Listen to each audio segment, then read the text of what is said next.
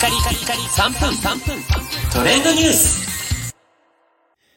ナビゲーターのしゅんです。今日あなたにご紹介するのは、Spotify アメリカでオーディオブック事業を開始というニュースをお伝えいたします。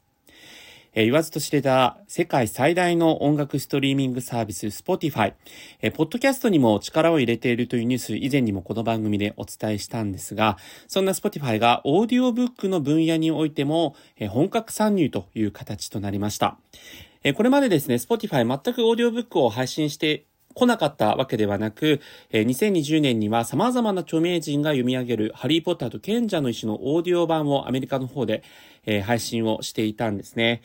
えーそして昨年11月にですね、オーディオブックのプラットフォーム Findaway を、あの、買収をしたということで、まあ、Spotify 上でいつこのオーディオブックがね、配信されるかというような状態になっていたんですが、えーこの度アメリカの方で配信が開始されました。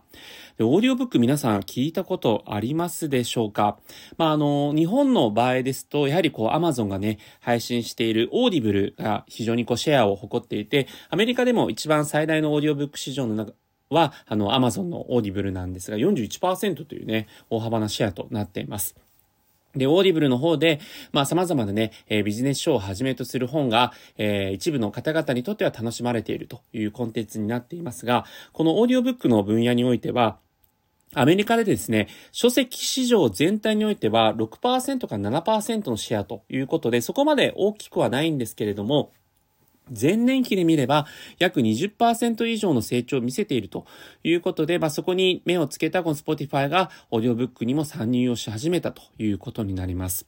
えーオーディオブックの分野、この Spotify が本格参入してきたということで、まあ、今まで、えー Amazon 以外にも Apple、Google、そしてウォールマートと提携した楽天などが、えーこのオーディオブックで日本だと、えーもうすでに先行リリースしているんですけれども、まあ、Spotify がね、えー日本でも大変人気ですから、えーポッドキャストと続いてこのオーディオブックの分野においても、えー実際にね成長していくかどうか。まあ、ここは実際やっぱりコンテンツの勝負かなというところで、このオーディオブックの作者においてはもちろんその還元する仕組みというものがありますので、まあ、日本ならではのこうオーディオブックのね、えーヒット作みたいなものが今後生まれてくるかどうかというところで、この市場全体が盛り上がるかどうかが決まるというところですね。えーオーディオブック等に興味ある方は、今のうちにきっとおそらく日本にも来ると思いますので、えその辺あたりをご注目いただくのもいいかもしれません。